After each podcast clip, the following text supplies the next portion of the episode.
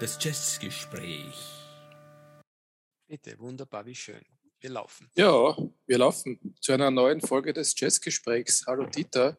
Hallo Stefan, hallo ihr lieben Menschen und Menschinnen. Wir haben heute ein kleines Abseitsthema gewählt. Also es geht nicht um einen Künstler, es geht um keine Musikrichtung, es geht um äh, keine Gruppe, äh, äh, sondern es geht um ein eigentlich wirtschaftliches Thema. Und ja, es zwar, geht um Stefan, genau, so. sag uns doch, worum es geht. Na, sag, mal, sag mal, wie du das genannt hast. Und ich sag dann, worum es geht. Shit, wie habe ich es genannt? Ich habe es jetzt schon fast wieder vergessen. Das, das Problem. Mit, mit dem Plastikmüll habe ich es genannt. Genau. genau. Das ja, Problem also, mit dem Plastikmüll. Also es Aber geht Stefan, um, eigentlich um das, ja, es geht um das Medium, mit dem wir mit dem zumindest wir beide vorwiegend hören. Also es geht um Platten und es geht äh, um Fehler, die in der Produktion entstehen und die uns so den Tag erschweren. Aber ich muss sagen, ich bin glücklich über das Thema heute. Weißt du warum? Na bitte, warum? Ich musste mich nicht vorbereiten darauf. ja, ja das, jetzt könnte man sich fragen, warum nicht, weil das so ein, so ein tiefschürfendes, uh, ubiquitäres Thema ist, dass wir sozusagen allgegenwärtig auf dieses Problem stoßen, als Sammler von, von guten Jazzplatten oder, oder, oder aus welchen Gründen? Du hast ja das Thema gewählt, weil du vor kurzem zwei Platten gekauft hast, mit deren Preisqualität du äußerst unzufrieden warst. Also das war, glaube ich, der Auslöser. Ja. Aber es ist nicht das erste Mal, dass das passiert. Es passiert ja häufig andauernd. Und wenn man zum Beispiel das Mint-Magazin liest, die haben ja einen sehr, sehr großen Teil ähm, ähm, über Plattenkritiken. Also die bewerten nur Vinyl und keine CDs, besprechen nur Vinyl. Und eigentlich ist es ist bei, bei jeder Kritik wird eben am, am, Ende erwähnt, wie die, die Pressqualität ist, wie die Ausführung ist und die Ausstattung.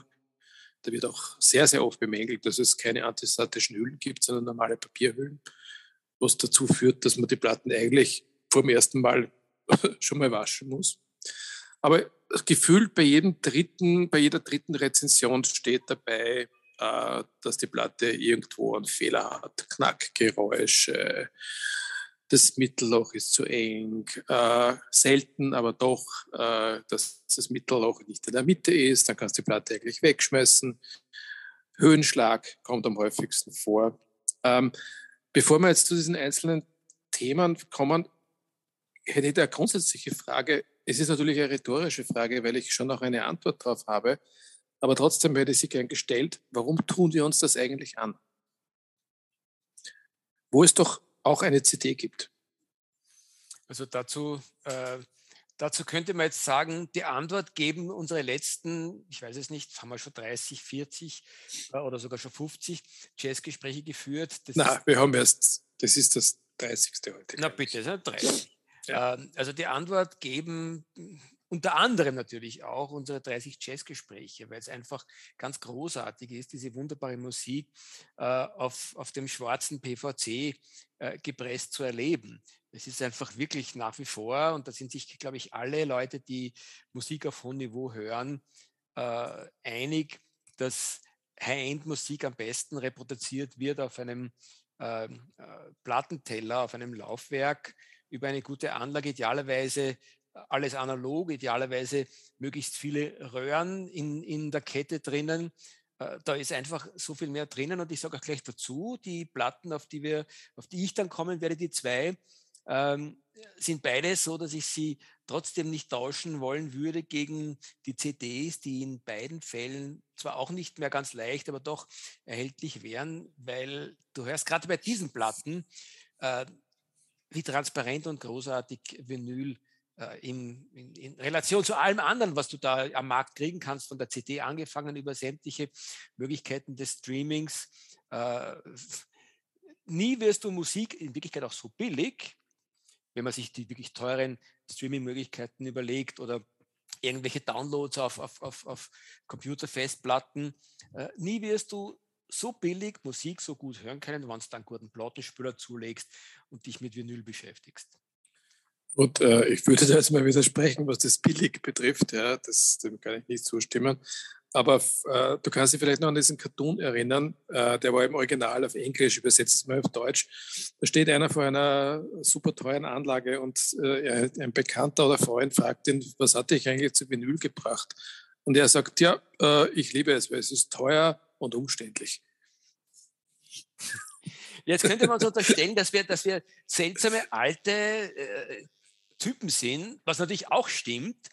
Aber ich glaube, wir haben trotzdem gute Gründe und jeder, der, der, der das, der einst mal hören wird äh, und wahrscheinlich auch dem, diesem Virus verfallen ist, wird uns, wird uns recht geben. Es spricht so wahnsinnig viel dafür.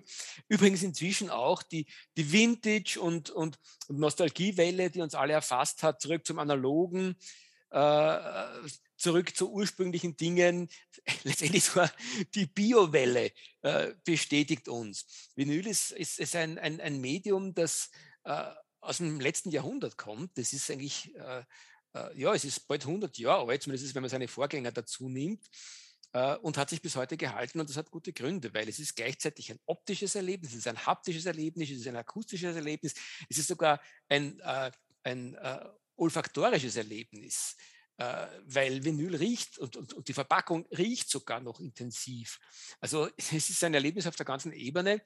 Äh, und man kann nebenbei, um dann auch noch das Wichtigste oder das, was hier noch fehlt, dazu zu nehmen, man kann auch wunderbar Sex dazu machen, wenn man eine gute äh, Vinylscheibe hört. Also, man, muss jetzt, man muss jetzt still sein, Leute, 20 Minuten Maximum. Ja, also in unserem Alter, glaube ich, reicht das also mehr als genug. Vielleicht dauert es in unserem Alter noch länger.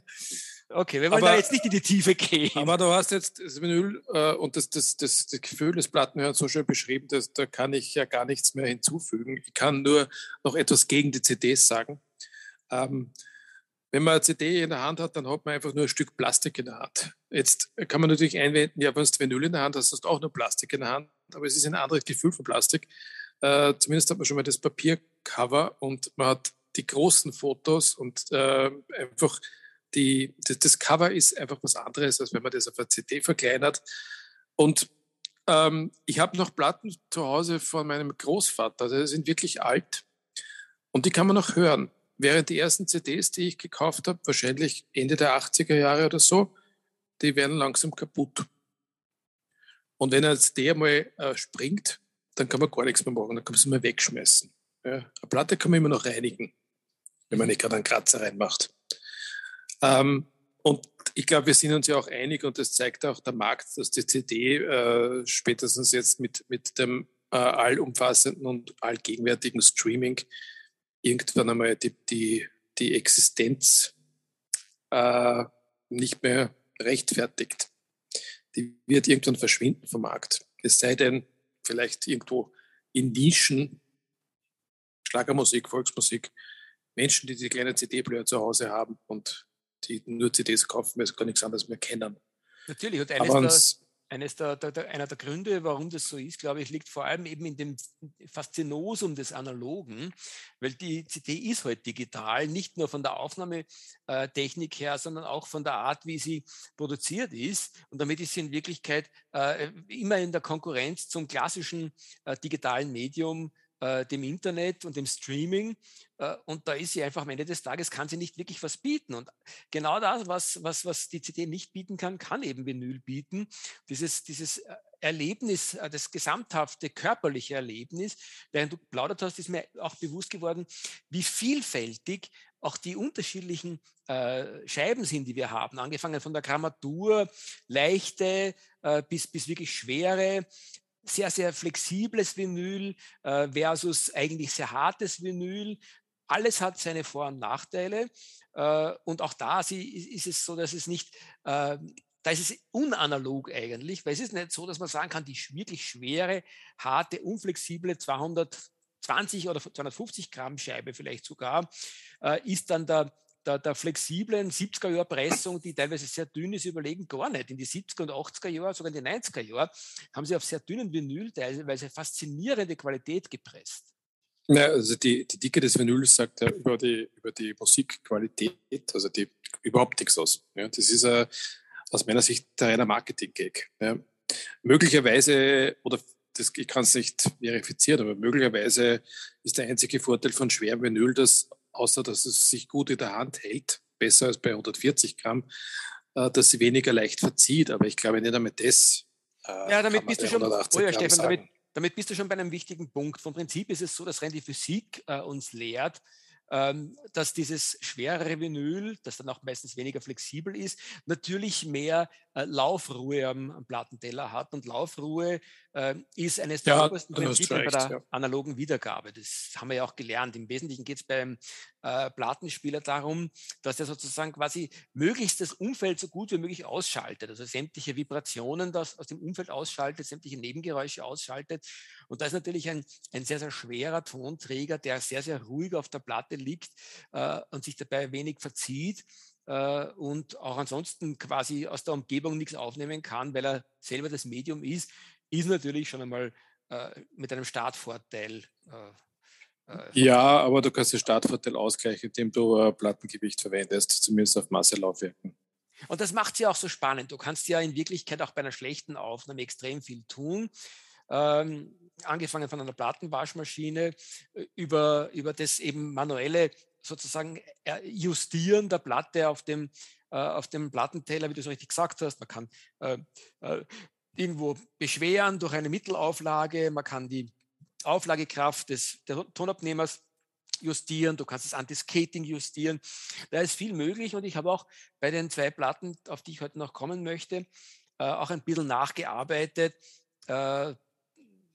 Also im Wesentlichen habe ich mal vor allem versucht, die, die Unebenheiten durch Beschweren zu beseitigen und dann die Platten einfach äh, selektiv gewaschen, weil es ist meistens eine Mischung aus einer Verschmutzung durch eine schlechte Pressung und, und eben äh, physischen Beeinträchtigungen. Meistens sind es eben dann irgendwelche Verziehungen der Platte, die die Platte unruhig werden lassen. Stichwort Plattenwaschmaschine. Mir hat vor kurzem jemand gesagt, was für ein Unsinn also jemand hat sich über die Waschmaschine lustig gemacht, jemand anderer hat gesagt, was für ein Unsinn, was für eine Fehlinvestition, ähm, weil äh, es ist unverständlich, wo man Platten überhaupt wäscht, weil das Knacksen gehört halt beim Plattenhören dazu. ich glaube, das muss man nicht weiter kommentieren, das ist einfach Schwachsinn. Also ich möchte Quadrat. auf jeden Fall, ich möchte bitte unbedingt das sehr wohl noch äh, kommentieren, nämlich. Ja, kommentier es bitte. Das ist etwas, was, was, ich, was ich von jüngeren Leuten äh, oft höre, dass sie sozusagen quasi zu diesem, zu diesem ganzheitlichen Erlebnis des Vinyl, des Knacksen äh, äh dazu erwarten. Bitte, liebe Leute da draußen, lasst euch den Blödsinn nicht einreden. Eine Platte hat vollkommen rein zu klingen. Wenn es halt nebenbei knistert, dann ist es ein, eine unangenehme Begleiterscheinung, die auszuschließen ist. Aber genau das ist die Qualität von Vinyl, dass das, was man eigentlich äh, da, bei der CD quasi als Revolution gesehen hat, dass hier ein klinisch reiner Klang kommt, das ist idealtypisch auf Vinyl zu reproduzieren. Du kriegst ein perfektes studioartiges Ergebnis bei einer guten Pressung und hast aber dieses Sterile, das die CD mitgebracht hat, das ist vollkommen äh, unvorhanden bei, bei Analog. Und genau das ist der Zauber und, und in Wirklichkeit das Match äh, für Vinyl dass du auf Vinyl Musik, wenn es gut gemacht ist, das Vinyl auf hochwertigste Art und Weise reproduzieren kannst und einen extrem viralen, äh, echten und, und, und, und studiohaften und, und, und äh, dreidimensionalen Klang zusammenbringen kannst. Mhm. Ähm, zum Stichwort billig, teuer möchte ich vielleicht später noch kommen. Ähm, mir ist jetzt bei dem Thema eingefallen, meine, meine in meiner Erinnerung meine erste Platte, die so komplett verzogen war. Kannst du dich an, an deine erste Platte erinnern, die einen, einen schrecklichen Fehler gehabt hat? Oder ist das schon äh, zu lange her? Äh, äh, mir das erste, was mir einfällt, ist, dass es mir eigentlich erst bewusst geworden ist, wie ich dann äh, als eigentlich junger Erwachsener angefangen habe, mich äh, mit guten Anlagen und, und, und, und ernsthafterer Musik auseinanderzusetzen. In der Zeit zwischen, ich sage mal, ähm, ja, acht Jahren und, und sagen wir mal acht Jahren und 20, äh, um das mal so grob zu sagen, von mir ist acht bis 18, habe ich Musik, äh, also habe ich Schallplatten, Vinyl, äh, einfach so eher auf billigen Zwischendurchanlagen gehört, wo du auch die Fehler nicht so stark merkst. Naja, äh, meine, erste, meine erste Platte mit einem starken Fehler war eine, war ein Höhenschlag. Ja? Also diese wellige Platte. Mhm. Und das war so stark, dass die Nadel fast gesprungen ist. Mhm. Und jetzt kannst du mich fragen, warum hast du die Platte nicht sofort wieder eingepackt und zurück ins Plattengeschäft getragen? Weil das war natürlich noch in einer Zeit, wo es kein Internet gegeben hat, geschweige denn Onlinehandel. Ja. Antwort, ich weiß es nicht. Ja, ich habe es einfach hingenommen. Und ich habe mir jahrelang geärgert, bis ich dann draufgekommen bin, jetzt mache ich mal das damit. Ich werde die Platte jetzt aus der Hülle nehmen äh, und im Inner Sleeve lassen und werde es beschweren, das Ding. Und dann ist es einige Wochen oder viele Wochen unter sehr, sehr schweren Büchern, wahrscheinlich irgendwelchen Atlanten gelegen. Und siehe da, äh, der Wellenschlag war dann am Ende fast weg. Das heißt, man kann äh, so, so, solche Höhenschläge mit, mit Beschweren schon ausgleichen, wenn man nicht die Möglichkeit hat, das irgendwie zurückzuschicken. Und ich hatte vor kurzem äh, zwei Platten gekauft aus dem Rockplatten, ja, die habe ich ihm zum Geburtstag geschenkt. Die hätte ich nicht zurückschicken können, weil es einfach von der Zeit her nicht mehr gegangen ist. Aber man muss mit denen genau das machen, pressen. Ja, zwischen, hab, zwischen schweren Gewichten. Ich habe das, ich hab das äh, jetzt eh schon vor ein paar Minuten erwähnt, dass ich auch meine Platten ähm, ja. Da ein bisschen optimieren konnte und das Pressen einer der beiden wichtigen Dinge ist neben der Waschmaschine, das ist mir dann abgebogen.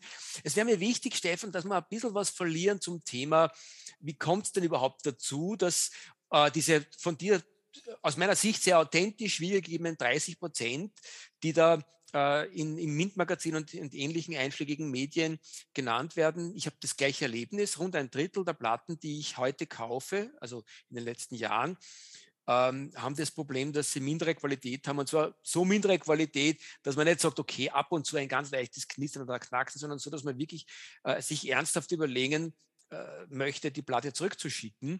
Ähm, äh, und woher kommt es denn eigentlich? Da gibt's Darf ich nur kurz, nur kurz noch äh, was ergänzen, weil du sagst, bei dir sind es wirklich 30 Prozent. Bei mir ist es eigentlich viel, viel weniger in der Wahrnehmung. Vielleicht liegt es aber auch daran, dass ich sehr viele gebrauchte Platten kaufe, nämlich alte, äh, vorwiegend auf Discogs bei irgendwelchen Händlern und die haben dann auch keine Fehler. Ja? Die sind vielleicht dreckig ja? oder sie haben einmal irgendwo schon mal ein bisschen Knackser oder so. Aber ansonsten haben die Platten eigentlich nichts. Jetzt ist es, ist jetzt eine subjektive Wahrnehmung oder, oder ist es vielleicht so, und da hätte ich gerne deine Meinung dazu, dass die, die Fehler in der Produktion in den letzten Jahren, vor allem seit Vinyl wieder stark nachgefragt wird, stark zugenommen haben. Ja, danke, danke für diese Vorgabe, mit der du mir sozusagen, für diese, diese Trampolinvorgabe, mit der du mich äh, tief in die Mitte des Wassers hineinspringen lässt äh, der Musikwiedergabe, weil genau das ist äh, die, die richtige Spur ähm, äh, hin zum, zum Problem. Ähm, wir haben es und wir beide haben es erlebt. Wir haben es zu tun mit einem wunderschönen Phänomen, äh, das wir die letzten, die letzten Male, die, seitdem wir das Jazzgespräch führen, es ja auch immer wieder ansprechen. Wir leben in der Zeit des Revivals, nicht nur des Analogen, sondern allem voran, damit wurde es eigentlich ausgelöst, äh, des Revivals von Vinyl, der analogen Schallplatte. Äh, nachdem sie in Wirklichkeit zu unserem großen Schmerz als jüngere Männer noch für tot erklärt wurde. Äh, und dann hast du jedes Jahr zuschauen können, wie die äh, Produktionsmengen runtergegangen sind, äh, bis dann eigentlich die Platte nur mehr in den Second-Hand-Markt verdrängt wurde. Und wir haben dann halt Platten auf diversesten LP-Börsen, Schallplattenbörsen uns zugelegt. Und dann ist es eigentlich sehr, und, und, und, an, kurz, mhm. und, und anstelle, dass wir dann sämtliches Vinyl, was auf dem Markt geschwemmt wurde, aufgekauft hätten, waren wir so dumm und haben auch CDs gekauft. Ja, aus also, heutiger ich, Sicht, oder? Äh, hast, gebe ich dir recht. Also ich, kann man jetzt ja. gar nichts sagen, war eigentlich äh, aus, aus heutiger Sicht betrachtet was doof. Aber zurück sozusagen quasi zu der historischen Entwicklung. Was hat das bedeutet? Das hat bedeutet, dass eigentlich ähm, äh, extrem viele Produktionsstätten eingegangen sind, dass extrem viele äh, Produktionsfirmen ihre Hardware verschrottet haben äh, oder sonst irgendwo billigst verscherbelt haben. Äh, dann hat es übrigens eine sehr, sehr interessante Entwicklung gegeben, äh, der wir uns vielleicht auch mal widmen könnten, dass ganz relativ viele ähm, Pressmaschinen irgendwo verschwunden sind in der dritten Welt, weil in Afrika und in Asien sind dann sehr, sehr viele Independent-Label entstanden, die diese alten ähm, Pressmaschinen gekauft haben und dann dort billiges Vinyl produziert haben, zum großen Freude der heutigen Sammler. Ähm, äh, und irgendwie hat es dann sozusagen diesen Turnaround gegeben und dann ist klar geworden, äh, Vinyl wird so stark nachgefragt, äh, dass das echt wieder ein Marktpotenzial hat. Dann hat man angefangen, wirklich hektisch ähm, überall zu schauen, wo auf der Welt gibt es überhaupt noch Produktionsmöglichkeiten für Vinyl, nämlich unter Bedingungen, die, die nicht irgendwo sozusagen quasi in einem Independent Label irgendwo in der dritten Welt, in der, das was eben damals die dritte Welt genannt wurde, also Afrika, Asien, äh, äh, sind, sondern wo kann man sozusagen unter seriösen Bedingungen ähm, noch äh, Platten wiederherstellen. Und dann sind äh, wirklich regelrecht. Äh, alle Produktionsstätten, die es noch gegeben haben, sind sozusagen quasi unter Denkmalschutz gestellt worden, äh, geradezu versiegelt worden, dass da nicht noch irgendwelche Dinge abverkauft werden. Und dann hat man versucht, in, in, in, in äh, einer akribischen und hektischen Weise möglichst viele Produktionsstätten für diesen geradezu explosiv anwachsenden Markt, und das Ende ist heute noch immer nicht abzusehen, der Markt wächst Gott sei Dank noch immer explosiv an, aber man muss gleich dazu sagen, der Stefan ist Ökonom, äh, von einem Nulllevel aus daher sind also diese explosiven Wachstumsraten äh, natürlich immer noch in einer Nische, aber die Nische wird wirklich stetig größer. Und jetzt werden hier sozusagen auf Teufel komm raus, auf den alten Maschinen, die neuen Produktionen gemacht. Und natürlich sind diese ganzen Produktionsstätten, die es noch gibt, heillosest überfordert. Drei Anmerkungen vielleicht dazu. Erstens, weil du Afrika gesagt hast, ähm, ich habe mal wo gelesen, dass, dass, dass, dass, dass, dass die viele Länder in Afrika, die sind eigentlich ein, ein Kassettenmarkt. Ja. Also dort war das, die, ja. die, die, das ist das billigste Medium und die Kassette hat dort äh, tatsächlich ähm, einen, ja, einen Status, wie bei uns die CD hatte. Mhm. Das, das ist die eine. Die zweite Anmerkung, du hast gesagt, explosives Wachstum, ja, stimmt. Äh, aber wenn ich mich richtig erinnere, war letztes Jahr das erste Jahr ähm, in Amerika, glaube ich, äh, in dem mehr Vinyl als CDs verkauft wurden. Bin mir nicht sicher, ob das stimmt. Ja, muss, müsste man nachprüfen. Aber irgendwas habe ich so in, im Kopf. Ja. Und die dritte Anmerkung, ähm, weil du gesagt hast, es ist, sind so viele Presswerke äh, geschlossen worden und die Maschinen sind verschrottet worden, wenn sie nicht irgendwo gerettet wurden. Damit ist natürlich auch extrem viel Know-how verloren gegangen. Ja, ja. ja. Äh, alles richtig. Also vielleicht noch äh, äh, zunächst einmal auf, äh, zurückkommend auf, auf deine zweite Replik, dass äh, in Amerika gerade der Turnaround ist. Äh, ist klar, CD ist ein schrumpfender Markt und Vinyl ist ein wachsender Markt. Und wenn das so ist, es würde mich sehr, sehr freuen, dass jetzt inzwischen Vinyl in Amerika die CD überholt hat. Amerika ist nach wie vor ein ganz, ganz wichtiger Markt für Musik und auch für Schallplatten, also richtungsweisend. Ich glaube, dass der Trend weitergehen wird. Ähm, was, was ich nicht ganz nachvollziehen kann, äh, ist, warum man nicht längst jetzt wieder anfängt, neue Hardware zu produzieren. Für mich ist das Einzige, was plausibel erscheint, aber wie gesagt, du bist der Ökonom, dass einfach der Markt noch immer so klein ist, dass in Wirklichkeit die großen ähm, äh, Majors sagen, wir schauen uns das weiterhin an und, und, und setzen da jetzt nicht auf Maschinen, die möglicherweise auch von, von der Herstellung her so teuer sind, dass es sich noch nicht auszahlt. Weil für mich erscheint es ein bisschen abstrus, dass man das in Kauf nimmt, dass momentan nämlich wirklich die Produktionsstätten heillos überfordert sind. Das heißt, zwei Umstände führen dazu, und damit bin ich jetzt beim Kern sozusagen des Problems. Es wird erstens einmal viel zu viel auf viel zu, in viel zu wenigen Produktionsstätten gemacht und daher schleißig produziert. Und zweitens, auf meines Wissens so gut wie großteils oder fast vollständig veralterten Maschinen, die einfach sozusagen, die einfach als alt sind, äh, in ihrer Qualität abnehmend sind. Und das ist, äh, dieses Ergebnis erleben wir dann ständig, wenn wir, wenn wir heute Platten einkaufen gehen, weil da gebe ich dir vollkommen recht.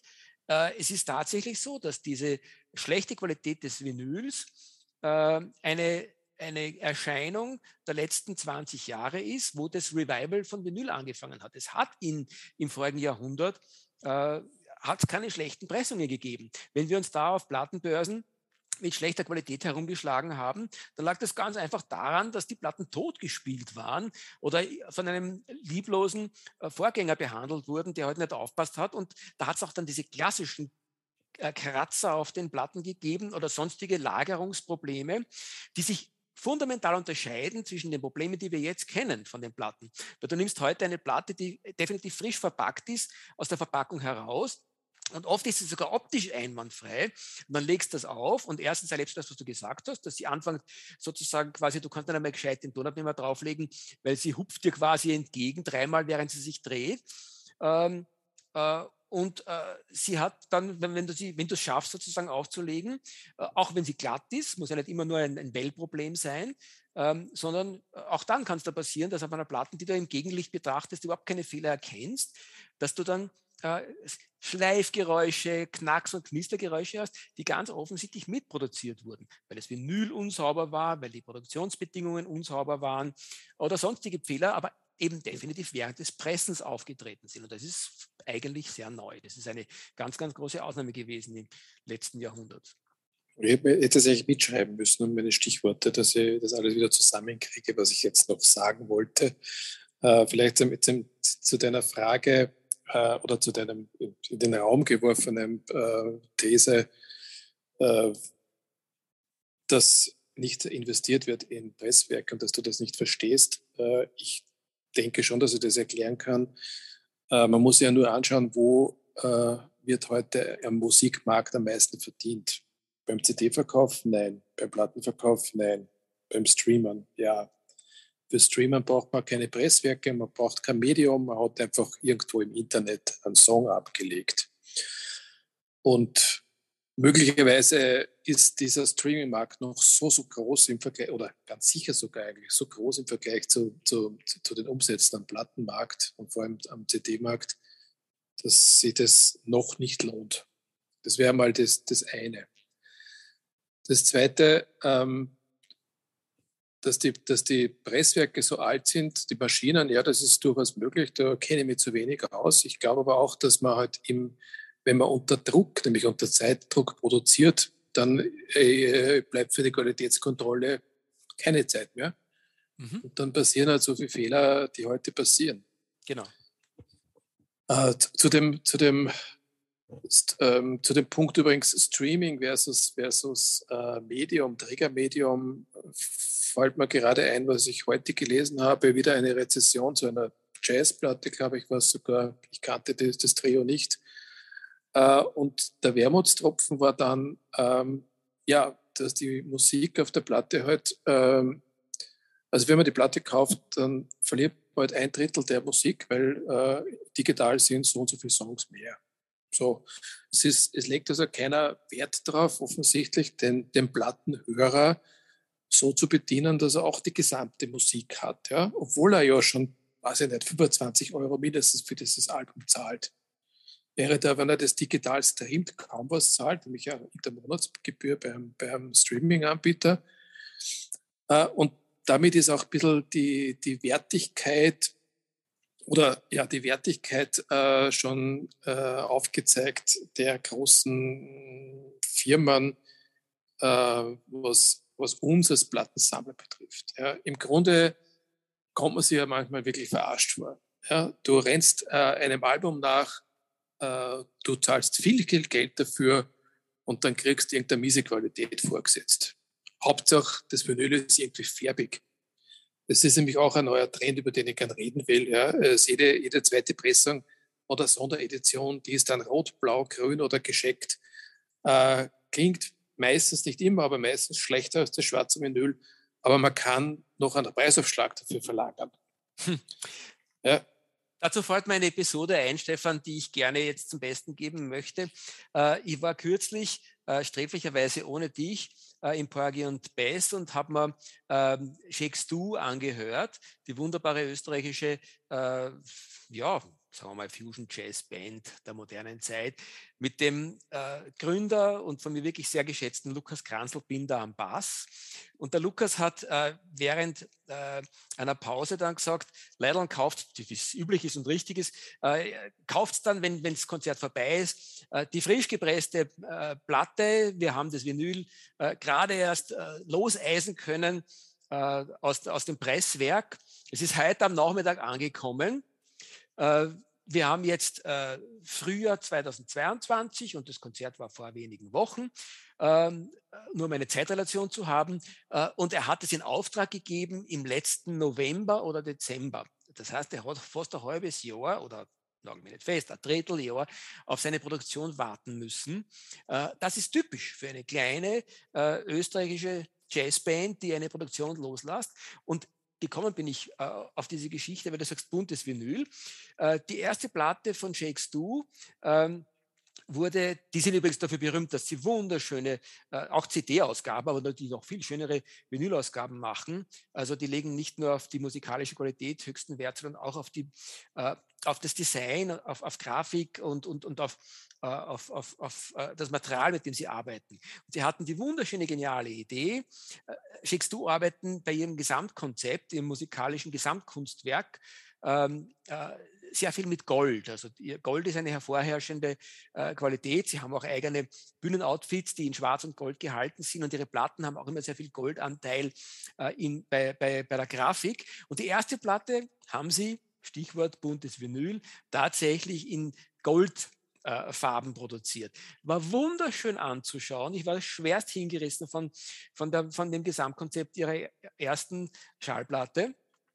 Äh, und wie ich die auf meinen Plattenteller gelegt habe, ist mir genau das passiert, was, äh, was ich jetzt mit meinen äh, aktuellen Platten, äh, warum das Problem für mich heute aufgetaucht ist, passiert ist. Die Platten hat fast durchgehend Schleifgeräusche. Ähm, um es kurz zu machen, äh, ich habe dann, so habe ich den Lukas kennengelernt, er wird sich nicht erinnern, ich erinnere mich natürlich noch sehr, ich habe ihn dann ein paar Mal getroffen, äh, weil ich hingeschrieben habe zu, äh, zu ihrem Label und zu der Platte der Problem. Der Master himself hat sich bei mir gemeldet und ich beging mit ihm in seinen Proberaum, wo er noch 30 andere seiner Erstausgaben da hatte und hat es einfach ausgetauscht. Ich ging nach Hause, lege sie auf, dieselben Platzgeräusche. Ja, das ist dasselbe Problem ich, ich habe mich dann nicht mehr getraut, ihn anzurufen. Ich habe mir die Platte noch ein drittes Mal zugelegt äh, und die Schleifgeräusche waren immer da. Das heißt, es ist ein Produktionsproblem gewesen. Das wahrscheinlich Frage, Zwischenfrage, ja, hören sich die Musiker ihre Aufnahmen nicht an? Also ja, offensichtlich nicht. Was, ich, was mich nicht wundert, weil der in Wirklichkeit an was anderes interessiert ist. Der jede Zeit seiner, jede Sekunde seines Lebens legt er hinein, kreativ zu sein. Gott sei Dank. Wir haben ja, wir sind der Nutznießer davon. Und äh, Produktion ist für ihn bestenfalls, dass er technisch schaut, dass er in einem, dass er wahrscheinlich im, im, im eigenen Heimatraum, also Österreich, Tschechien, Slowakei, Ungarn, produzieren lässt, dass man sozusagen quasi das alles nahe beisammen hat, sowohl aus ökologischen als auch ökonomischen Gründen. Aber ansonsten glaube ich. Äh Aber stell dir vor, also in jede andere Produktion, die du in Auftrag gibst und die kommt mit einem Fehler, ja, in dem Fall ist es halt ein, ein, ein Audio, ein, ein, ein Audio, ein Hörfehler, ja. Es ist kein, kein haptischer Fehler, es ist kein Fehler in der, wo irgendwas kaputt ist, ja das tauschst du um, das gibst du zurück, ja, reklamierst das. Jetzt gibst du als Musiker, weiß ich nicht, 500 Platten in Auftrag. Ja? Du kriegst 500 Platten Schrott geliefert. Warum gibst du es da nicht zurück? Naja, also, du sagst, liebes äh, Presswerk, so nicht. Also, Dafür zahle ich nicht. Also zwei Sachen dazu. Es ist ja eben Gott sei Dank nicht Schrott. Und jemand, der nicht so hohe Ansprüche wie wir stellt und da vielleicht weniger wertigen Geräten abspielt, äh, wird diese Geräusche gar nicht so wahrnehmen oder wird, wie, wie du es eingangs ja erwähnt hast, das Ganze unter Nostalgie abtun und sagen, Jö, hier knistert das Lagerfeuer. Gibt es ja offensichtlich eine wachsende Fangemeinde, die das cool findet, wir halt nicht.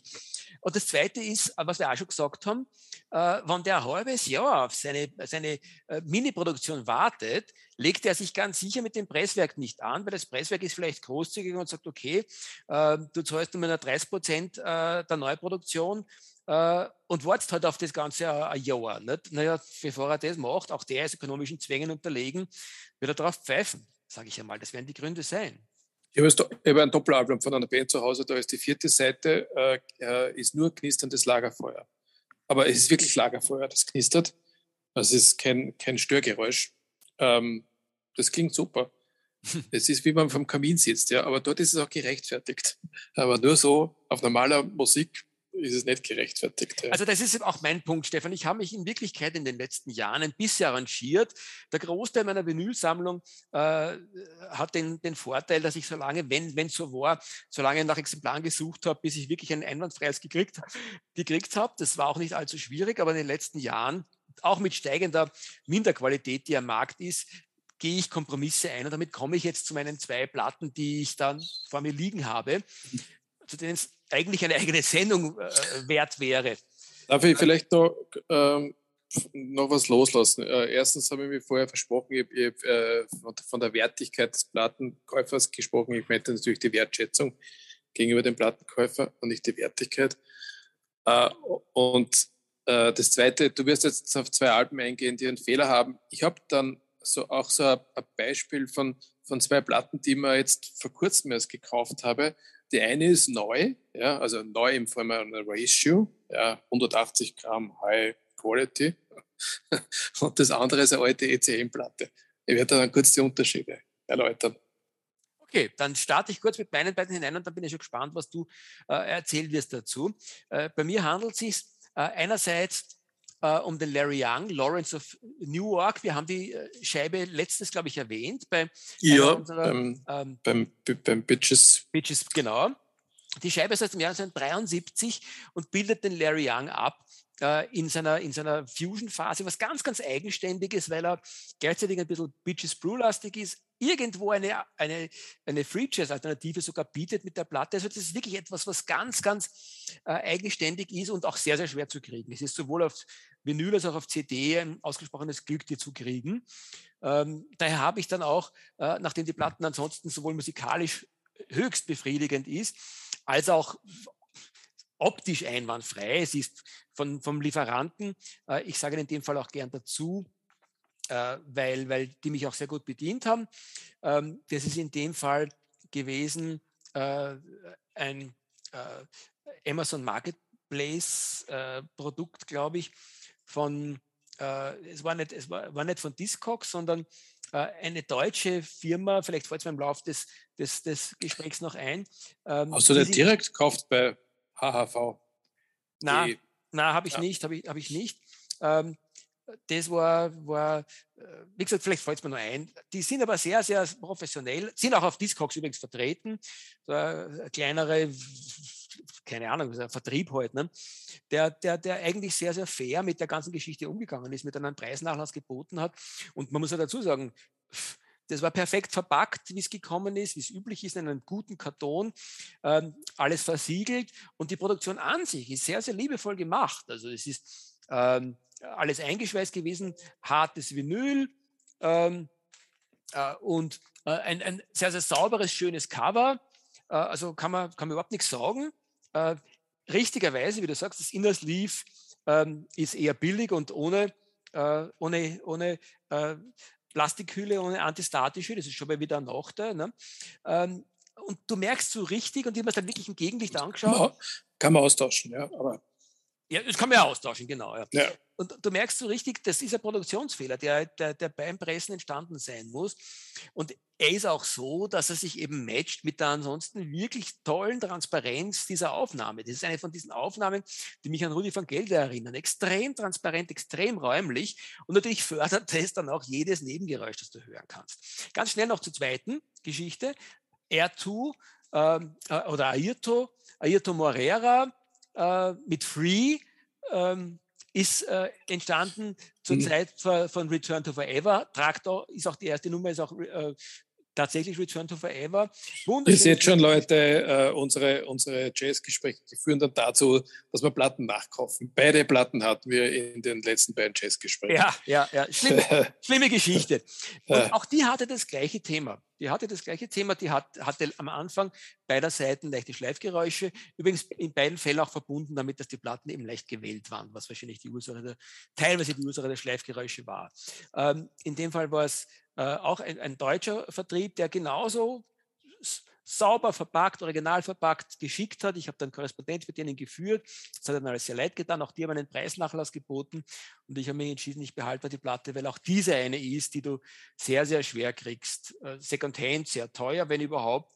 Äh, und äh, ja, das Letzte, was ich dazu sagen möchte. Welche, welche das war Free, oder? Free, ja. Free. Die habe ich, hab ich jetzt gerade in einer, in einer Nachpressung um 14 Euro gekauft. Also schwer zu bekommen ist das Ding nicht. Ich habe es nur noch nicht in der Hand. Also ich, Na, bin, ich bin, dann gespannt, ob das, die, ob das auch viel hat. Bin ich gespannt. Äh, Wenn es ja. eine Nachpressung ist, auch meine ist eine, ist, ist eine original verpackte gewesen. Also die wird wohl nicht aus der Zeit von damals gewesen sein. Nein, nein. Aber was mir in beiden Fällen aufgefallen ist, ist, dass das interessante Nachpressungen sind, die nämlich ganz offensichtlich ähm, äh, stärker als, als das bei vielen äh, Major-Label-Nachpressungen ist. Die reproduzieren sehr stark die, die ursprüngliche Platte. Da war nämlich dann ähm, der, äh, der, der, Strichcode gar nicht in, in, ins Cover integriert, in beiden Fällen, sondern nur äh, auf, der, auf der Verschweißung oben drauf geklebt. Also warum dieses? Also sie haben offensichtlich äh, entweder nur kleine Mengen äh, äh, gepresst und haben da irgendwie alte, alte Designs verwendet oder keine Ahnung was. Das ist jedenfalls aufgefallen. Und meine erste Vermutung war dann schon fast, na, sind das liegen gebliebene Exemplare, die irgendwo sozusagen in irgendwelchen alten Lagern gewesen sind, die sie halt jetzt noch nachverkaufen und ihnen das dann äh, sogar Lagerprobleme, die hier auftauchen. Also ein Mysterium, äh, dem man nachgehen könnte. Mhm. Ja, äh, erzähle ich kurz von meinen beiden Platten. Ich habe ja vor kurzem einen, einen, einen ja, relativ großen Stapel Platten geliefert bekommen aus Barcelona von einem Plattenhändler. Das waren alles gebrauchte alte Platten und, und eine war aber neu. Das war eigentlich der Ausgangspunkt für die Bestellung. Das war eine Neuauflage von Dreams vom Gabor Sabo, ungarischer Gitarrist. Über den haben wir noch nicht geredet. Ähm, aber die Instrumentierung ähm, ist eben so bei, bei, bei Gitarristen wie gerade dem Gabor Sabo, dass es halt dann oft sehr, sehr leise Passagen gibt ja, oder sehr feine Passagen. Und wenn da etwas rauscht im Hintergrund, dann ist es ja noch viel, viel mehr störend, als wenn das irgendwie eine Rockplatte ist oder, oder eine Platte mit einem großen Bläserensemble. Ja. Und das ist gerade bei solchen Sachen extrem störend. Ich kann jetzt aber gar nicht sagen, ist es die Pressung die schlecht ist, oder ist eigentlich die Aufnahme schon schlecht gewesen im Jahr 1968? Äh, und im Vergleich dazu eine, eine alte ECM-Platte, ich glaube sogar original aus den 70er Jahren, äh, mit äh, einer ähnlichen Instrumentierung, das ist eine Egberto Gismonti-Platte. Da hat man eben die Akustikgitarre, da hat man dann das, das Tabla, ein wunderschönes, wunderschönes Album. Und da ist absolute Stille du hörst nichts. Und jetzt wissen wir ja, dass die ECM-Platten äh, eine, einen Qualitätsanspruch äh, haben, äh, an den andere äh, Labels kaum rankommen. Und ich frage mich, warum ist denn das so? Ja? Können die anderen nicht genauso schön produzieren, wie ECM das zum Beispiel macht? Muss man denn, um heute ein Album in die Hand zu bekommen, das keine störenden Nebengeräusche hat, wirklich 40 oder 50 Euro in die Hand nehmen, äh, um dann eine, ich weiß es nicht, Musical Fidelity oder wie auch immer die ganzen teuren Labels, Tone Poet heißen. Äh, das ist doch nicht notwendig. Naja, also dazu, dazu fällt, mir, fällt mir ein, es ist offensichtlich komplexer, äh, als es sich quasi einer kurzen Betrachtung ähm, äh, würdigen lässt, weil ECM ist ein schönes Beispiel. Ich habe mir von der ECM äh, äh, äh, Music for Large and Small Ensembles vom wunderbaren, wie heißt der, ähm, der äh, Kenny Wheeler, oder? Kenny Wheeler, genau. Eine wunderschöne ECM Doppel-LP. Äh, und war schon vor 10, 15 Jahren gekauft damals, in den Zeiten, wo ECM noch zumindest Restbestände äh, auf den Markt geworfen hat. Und die Platten waren auch original verschweißt. Und äh, ja, was war? Auf der, ähm, äh, auf der Seite 1 gleich hast du die ersten 20 Sekunden lang äh, beim Intro das wunderschön, aber doch etwas verhalten anfängt, äh, richtigen Kratzer gehört, den man, glaube ich, sogar optisch nachvollzieht. Also das war, das war wirklich ein Kratzer, der beim Produzieren passiert ist. Und ich erinnere mich daran, dass ich dann auch mit ECM Kontakt aufgenommen habe und ich weiß nur, entweder haben sie gar nicht reagiert weil ich habe mich nämlich berufen darauf, dass die eben ähm, auch für mich, so wie du das sagst, eine, eine nicht nur Produzent von, von, von, von sehr, sehr anspruchsvoller Musik, sondern generell auch bei der Produktion auf hohe Qualität ähm, äh, Wert legen als Deutscher äh, deutsche Produktionsfirma. Ich weiß nur, dass die, dass die Antwort sehr unbefriedigend war. Äh, was ich damit sagen möchte, ist, Stefan, selbst bei ECM kann da sowas passieren. Die Ursachen sind vielfältig, aber die Wahrscheinlichkeit, dass so etwas passiert, werden geringer, wenn man wirklich äh, zu diesen vielen ähm, Hochqualitätsnachpressungen greift, die in den letzten Jahren, die in den letzten Jahren auf den Boden gespritzt sind, wie zum Beispiel Tone Poet von, von Blue Note. Da hast du meistens dann schon eine, eine sehr, sehr hohe Wahrscheinlichkeit, dass die Platte in Ordnung ist. Das muss man schon Ja, sagen. gut, aber da musst, das musst du dann auch leisten, nicht nur können, sondern auch wollen. Ja? Dass ja. du dann für eine Platte 40 Euro oder mehr ausgibst. Äh, jeder, der uns jetzt zuhört und der seine Musik streamt, äh, wird wahrscheinlich denken, wir zwei Kern eingesperrt. Ja. Äh, oder wir haben wirklich zu viel Geld und wissen nicht, was wir damit tun sollen. Nein, ist nicht so übrigens. Ähm, also da muss man schon eine gewisse, eine starke Liebe aufbringen dafür. Ne? Ich weiß schon, wenn man das Album dann auflegt äh, und, und nicht nur hört, dass es fehlerfrei klingt, sondern dass auch die, die, die Dynamik in der Musik und, und überhaupt die, diese, dieses ganze Spektrum an, an, an, an Frequenz und Tönen einfach ein anderes ist, als wenn es eine normale Pressung ist. Das befriedigt dann wieder und entschädigt. Aber das sollte eigentlich nicht der Normalfall sein. Ich stimme dir vollkommen zu. Ich stimme dir vollkommen zu. Das, ähm, das Thema ist, ist, ist, höchst interessant, es ist sehr uferlos und es ist eigentlich unmittelbar verbunden mit, mit der Faszination äh, nicht nur von Jazzmusik, von, von, sondern von Vinyl an sich. Ähm, ich glaube, einer der Hauptgründe, warum das überhaupt ein Thema ist, ist eben, dass es ähm, dass Menschen, die sich mit Vinyl auseinandersetzen, höhere Ansprüche ans Musikhören haben und du, du damit bereits mit einer sehr kritischen Klientel äh, konfrontiert bist. Äh, nichtsdestotrotz muss ich ganz ehrlich sagen, es wundert mich, dass man zwar äh, im MINT-Magazin zum Beispiel oder in anderen einschlägigen Medien so nebenbei davon lesen kann, aber ich bei meiner Korrespondenz jetzt anlässlich der, der beiden äh, genannten Platten zum Beispiel, habe es zwar mit sehr, sehr freundlichen Reaktionen seitens der Vertriebsleute zu tun gehabt, aber die haben irgendwie so, da, so getan, äh, als wäre das irgendwo quasi einfach eher die Ausnahme und was etwas sehr Exotisches. Aber genau. wir beide wissen es, ganz genau, es ist nicht der Fall. Es ist nicht die Ausnahme und es verbessert sich nichts. Ja? Also ja. es, wird, es wird ja nicht nur dich geben, der sich äh, bei, beim Vertrieb äh, beschwert. Äh, es wird nicht nur die eine Zeitschrift sein, die darüber schreibt und trotzdem, es tut sich nichts. Ja? Es wird, und, und das, äh, da sind wir wieder beim Thema Wertschätzung. Ist Absolut. egal. Ja, die, die ja, Idioten, ja. Da, da, laufen genug Idioten draußen herum, die sind bereit, 25 äh, Euro für eine Platte zu bezahlen. Und wenn, wenn wir es ein bisschen einfärben, dann zahlen sie gern 30 dafür. Und wenn wir dann noch irgendwo eine Sonderedition machen, dann können wir 35 dafür verlangen. Äh, scheißegal, ob da jetzt ein paar Fehler drauf sind oder nicht. Das interessiert die Leute eh nicht, die hören sich das gar nicht an. Die kaufen sich das nur, um das anzuschauen. Was ja durchaus auch der Fall sein könnte.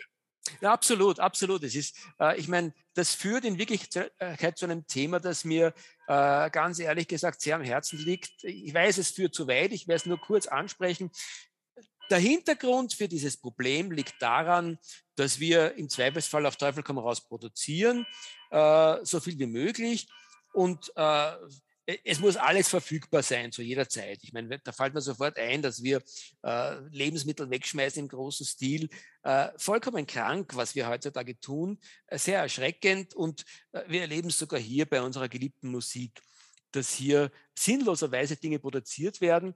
Äh, und der Hintergrund dafür, dass man nicht äh, die Qualität erhöht, sondern einfach in Kauf nimmt, dass, äh, dass da viel Dreck am Markt ist, ist offensichtlich der, dass es zu wenig kritische Konsumenten gibt und dass es vor allem so ist, dass ähm, wenn sie dann äh, äh, rührt, so wie wir, dann schmeißt man ihm heute ein zweites Exemplar nach und der gesamte äh, Rückführungsprozess landet halt irgendwo im Meer und erhöht den Plastikmüll. Und damit sind wir beim Thema angelangt, wieder das Problem mit dem Plastikmüll. Ne? Wir haben es auf allen Ebenen. Ja, der Plastikmüll wird teuer verkauft. Äh, siehe Record Store Day. Ja, paar ja. Tage her. Mhm. Ähm, eine, eine, eine, eine Vielzahl, äh, schon unüberschaubare Anzahl von, von Platten, die da zum Record Store Day angeboten wurde. Natürlich äh, meistens zu Mengen, die in Österreich dann wirklich verschwindend gering sind. Also wenn man da wirklich was will, muss man eigentlich äh, warten bis zum Abend oder bis zum nächsten Tag und dann schaut man auf Discogs, wo man es dann irgendwo auf der Welt kaufen kann, weil sie die Platten eh nach Österreich verliert, ver, äh, verirrt haben. Aber es waren da zwei Produktionen dabei, die mir besonders aufgefallen sind, weil die tatsächlich äh, in Österreich dann verkauft wurden. Ich sage jetzt nicht von wem. Äh, derjenige, der es verkauft, kann für den Preis auch nichts, ja, weil er das ja ohnehin vorgegeben kriegt durch den Einkaufspreis. Da war zum Beispiel ähm, Aurora Gallagher Live-Aufnahme aus dem Jahr 1974.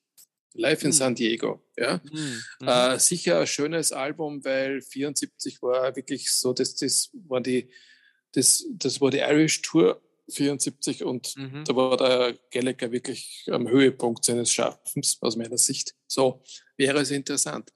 Aber warum soll ich 40 Euro für ein Live-Album ausgeben? Und ich rede nicht von einem Doppelalbum, es ist ein Einfachalbum. 40 Euro. Mhm. Ja? Mhm. Ähm, das ist verrückt. Ja. ja. Naja, mit diesen ein bisschen trüben Aussichten würde ich sagen, sollten wir uns langsam äh, meiner Uhr beugen, die da schon zum wiederholten Male diese böse äh, uns darauf aufmerksam Ding macht. Dong. Ja. Ding Dong, sie verscheucht uns unsere lieben Zuhörer. Äh, ich weiß es nicht. Also, das ist mir eigentlich egal. Ja. Im, Im, Moment ist mir egal, weil wenn wir, wenn wir ein Thema haben, äh, über das wir äh, reden wollen und da ist sehr viel Emotion drinnen, habe ich heute gemerkt. Es war uns also offensichtlich ein Bedürfnis, da mal so die, die Kotze rauszulassen. Ja, auch, wenn uns die, auch wenn uns die Zuhörerinnen und Zuhörer reihenweise absprengen. Ja, dann haben wenigstens wir was davon. Ja, aber Nehmen wir uns ja, ins Nirvana aus. Wir haben, wir haben zu Recht hier jetzt einmal ähm, darüber gesprochen. Und es wird wahrscheinlich auch nicht das letzte Mal sein. Ja, ein äh, spannendes Thema, zeigt, wie vielfältig äh, die Beschäftigung mit Musik auf dem analogen Sektor ist. Eigentlich, ja. eigentlich befriedigend. Ja, ja das, das bringt mich zum Vorschlag eines versöhnlichen Themas für einen, eine der nächsten Folgen, muss nicht die nächste sein, aber vielleicht einmal irgendwann demnächst, die auch jetzt mit Jazz an sich nichts zu tun hat, aber sehr wohl mit, mit, mit, mit, mit Musik und mit, mit Schallplatten, die Ordnung im Plattenschrank. du hast vollkommen recht, ist ein, ist, ein, ist, ein, ist ein sehr spannendes Thema, das sicher auch auf der Meta-Ebene sehr viel hergibt. Und man sieht, wir lernen dazu, wir fangen inzwischen an, unsere nächsten Themen schon anzuteasern. Hört, hört. Ja, aber ich, trotzdem gehe ich davon aus, dass es nächstes Mal wieder ein reines Jazz-Thema geben wird. Und ich weiß noch nicht, was es sein wird. Lasst euch überraschen, ihr lieben Nichthörerinnen und Nichthörer da draußen. Genau. Und damit beenden wir das heute. Dieses grausame Gastspiel. Ah ja, vielleicht, äh, oh, Entschuldigung, den Hinweis müssen wir noch abgeben. Magst du das heute? Um Gottes Willen, oder, ich habe es noch nicht gelernt. vergessen. Ja, ja, ja, Also, wo, können ihr, wo könnt ihr unsere Podcasts äh, hören? Das ist äh, ganz ohne Kosten und ohne Werbung äh, auf, der, auf unserer Homepage. Die läuft unter der Main äh, Homepage letscast.fm. Dort einfach nach das Jazzgespräch suchen oder doch direkt im Google. Findet es uns auch. Äh, wenn ihr Streaming-Plattformen verwendet, dann sind wir vertreten auf Apple Podcast und auf Spotify. Auf Spotify gibt es normalerweise auch eine Playlist zu unseren Sendungen. Heute natürlich keine, weil was soll man machen? Eine Playlist mit Fehlerplatten, das macht keinen Sinn. Ah, es klingt aber spannend. Ja, ich bin dabei. Spannend. Da müssten wir aber zuerst äh, diese Fehler digitalisieren. Okay, okay, das war's. Schönen Abend. Oder wann auch immer ihr uns hört und tschüss. Hat mich gefreut, Stefan. Tschüss da draußen, ihr Lieben alle. Baba.